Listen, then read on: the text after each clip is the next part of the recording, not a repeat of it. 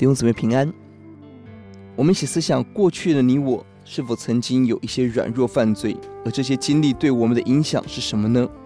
我们一起思想诗篇一百零六篇，悖逆软弱中来认识神的怜悯。这段经文我们看到一百零六、一百零五都提到了以色列的历史，一百零五是正面神的救恩，一百零六是从人的悖逆软弱的角度。仍然强调的是神的救恩，跟我们要歌颂神。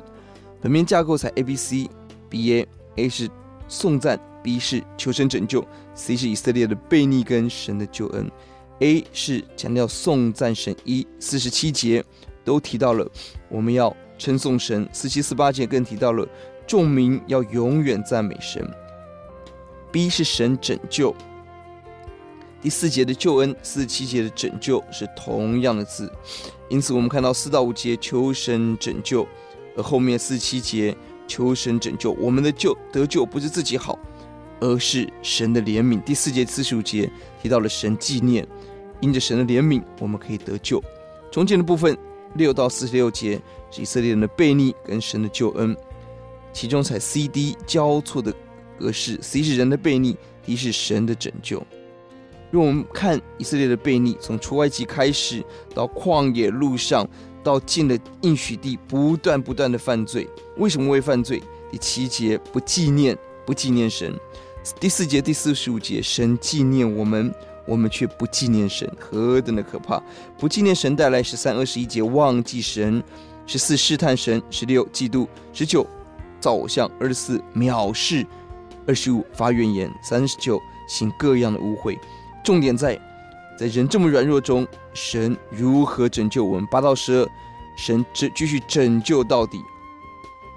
四四四十六节，神重新纪念他的约，因着慈爱后悔怜悯我们。而中间有两个重要的部分，一个是摩西，一个是非尼哈。二十三，神兴起摩西为百姓代求，是神的愤怒转消。三十三十一，神兴起非尼哈刑罚罪恶，神停止了瘟疫跟刑罚。哇！我们发现，在我们的软弱中得到怜悯的关键是神自己的约、神的话，以及神的仆人在关键破口的地方的祷告跟公义的作为。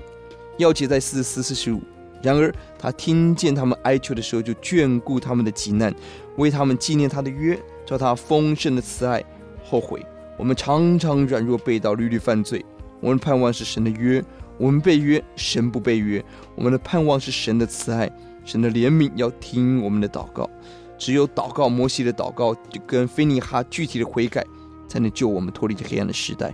我们祷告，主让我们记住我们的软弱，让我们记住你更大的恩典。